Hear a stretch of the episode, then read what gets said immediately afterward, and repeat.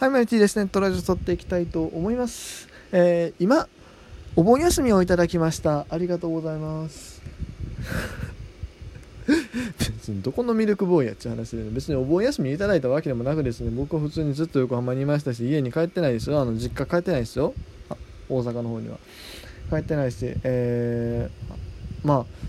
シンプルに僕はずっと休みなんで、ずっと休みって言ったらあれやけども、一応まあ大学も休みに入ってるといえば入ってるんですけど、ほとんど関係ない話なんで、まあなんでかっていうと、まあシンプルにちょっとモチベーション的なところとか、あとまあ生活リズム的なところとかあってですね、えっといろいろあって、まあ出せなかった、出さなかったという感じでありますが、えー、まあせっかくね1週間やらなかったということで、えー、まあこの1週間ざーっと振り返ろうかなというふうに思います。今週の阪神、えっ、ー、と、月火水で、えー、横浜3連戦、ここを2勝1敗、えー、そして金曜日からの、えー、広島3連戦、ここを1勝1敗1分けという風な戦いでしたと。これで、えーと、今週に関しては一応勝ち越しという形にはなってますが、うん、まあ、チーム状態はね、決して良くはないですよね。うん、良くはない。特に打撃の方が良くないなと思うんだけれども、その中でもまあ、なんとか取れる試合は取れてるのかなと、取れる試合というか、あの、うん、勝つべき試合は勝てたのかなという風な気はします。まあ、月曜日の試合とね、それからまあ昨日日曜日の試合、ここに関してちょっとまあいろいろあると思うんですが、まあ、昨日の試合に関してはね、えー、とあの2対2で阪神広島引き分けたですね、あれに関しては、なんか秋山をもっと引っ張るべきやったっていう声もあるっちゃあるんですけども、いやそもそもね、打線がね、2点しか取れてないんでね。アンダースも向こうの方が多いし、お互いエラーしまくってるし2、2エラーずつでしょ。正直話、昨日僕の感覚的には、よく勝ったな、よく勝ったな、勝ってはないんやけども、えっと、よくね、負けんかったなっていう感じなんですよ。もう負ける要素しかなかったっていう感はあるんですけども、なんて、熊谷のエラー、えー、それから上田のエラー、もあったしでしかもまあチャンスで併殺とかも。ああそれは1回だけか。いや2回か。まあまあありましたよね。みたいな感じで。うん。すんごく嫌な流れの中で、まあ、よくあれで引き分けたなと。いう感じですよ。まあ、秋山の5回降板に関してはいろいろ意見はあると思う。確かにあと2イニングね、引っ張ってもよかったかなという気はするけども、でもね、ここ、まあ、週の最後で明日休みじゃないですか。だから中継ぎピッチャーでどんどんどんどんつぎ込むっていう手もありだったわけで、でまあ、まあ、特に阪神戦、ちょっと抑えられ気味やったから、あそこでまあ流れを変えたいっていう意味では高山を送り込んだっていう意図もまあ分からなくはないんですよね。まあ、ここに関して本当に難しい判断は。うん。まあその後の眼鏡の1失点もこれは仕方がないし秋山が投げてたもんね。はっきり言って、まあ、点をね取られてた可能性はあるわけでまあここはギャーギャー言えへんかなと。で結局8回の岩崎これねまあ1点取れたらでかったけどここもまあエラーなんですよね。結局の話やっぱ上田海の守備うんって感じだよな熊谷にしてもないけども。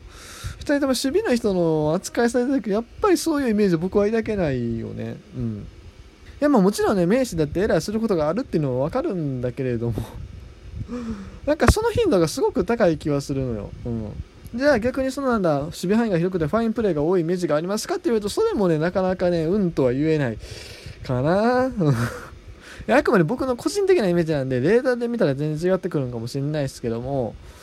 うんまあ、例えば上本とかもさエラー多かったけどでも彼なんかも守備範囲は結構広くてたまにファインプレーするイメージだった上田海とかね、まあ、確かによく追いついたなっていうのも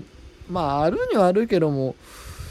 うんまあ、守備固めで出てることが多い割にすごくやっぱエラーが多い印象があって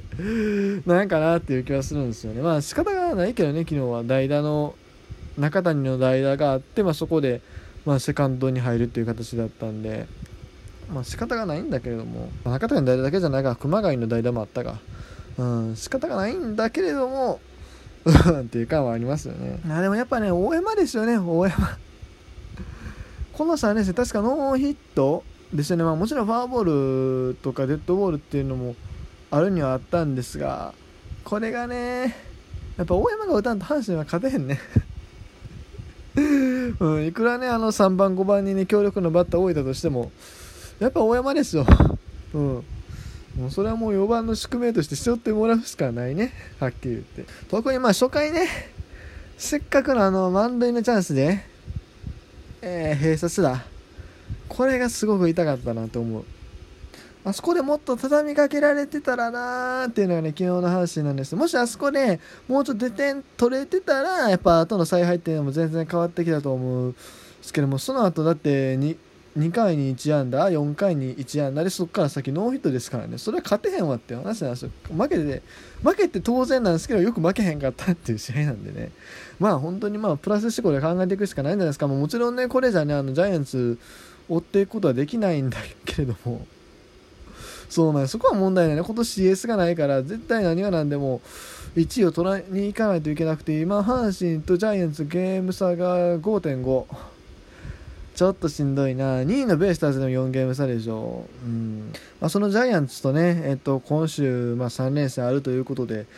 まあ、いかに差を縮められるかっていうところなんですけど、今の阪神で果たしてどこまでいけるのかなと、まあ、ジャイアンツもね、あの決して状態が良くはないんですけどもね、うん、まあ、本当この3連戦重要です、まあ、ジャイアンツと当たるときはいつも重要、重要言えてるけど、ほんまに、そう、もうシーズンもまあ中盤に入ってくる、中盤っていうか、もう、まもなく折り返し地点差し掛かってくるわけだから、あここで独走を許さないためにはね、あのマジでこの3連戦、3立てしないとダメだと思うね。うん。厳しいこと言うと僕は3立てできるとは正直思わないですけども、むしろ3立てされる可能性にビクビクしてるんですけども、うん。まあ、3立てしないとやっぱり阪神の優勝っていうのは見えてこないんじゃないかなというふうに思いますね。まあ一応ね、キーマンの方を上げとくと、まあ大山ですよ。大山が打つかどうかなんで結局は。近本もまあ割と調子上がってきたらもちろん多少押したりするかもしれんけどフォアボールとか多分選んでくれると思うしえー、まあサンズはまあそこそこ安定してやってくれるし、まあ、ボーンに関して若干ムラがある気はするけども、結局大山し大山が打てば勝てんねん。それだけの話なんで。あのピッチャーに関して多分そんなにまあ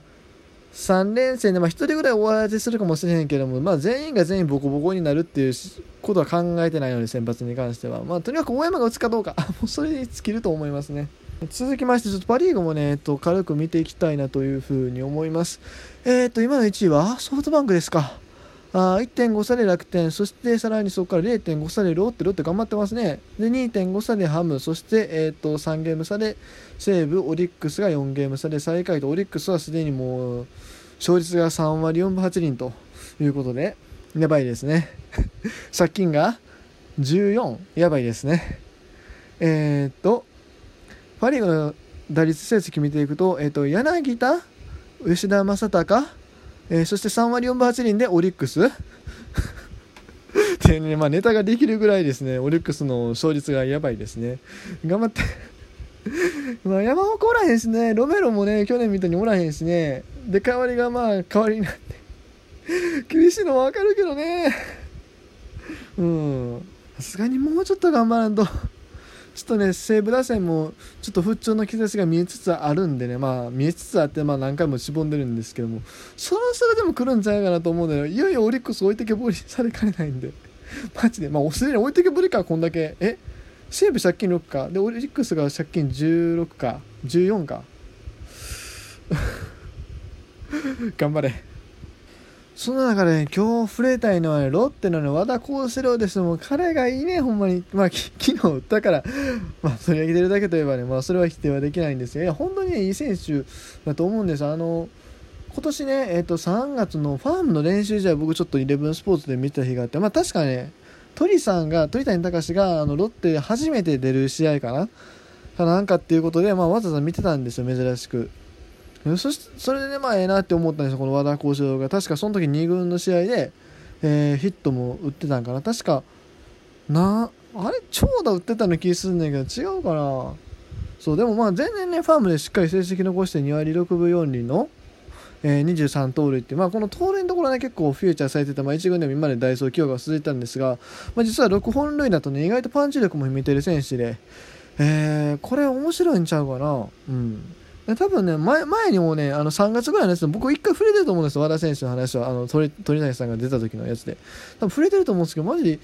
あのやっとスタメンで使ってくれたなって、今まで本当にずっとダイソー、ダイソー、ダイソー企業で、ま実際にあのダイソーですごく成績を残して、えー、とここまで何盗塁ですかここまで12盗塁の、えー、盗塁死1と、まあ、これはまあ昨日の、ね、3盗塁も含んでいるといえばそうなんですがという感じで、まあ実まあ、ベンチに置いておきたい存在っていうのはすごく分かるっちゃ分かるんですけどでもパンチ力も秘めててバッティング率もまあまああるしこれ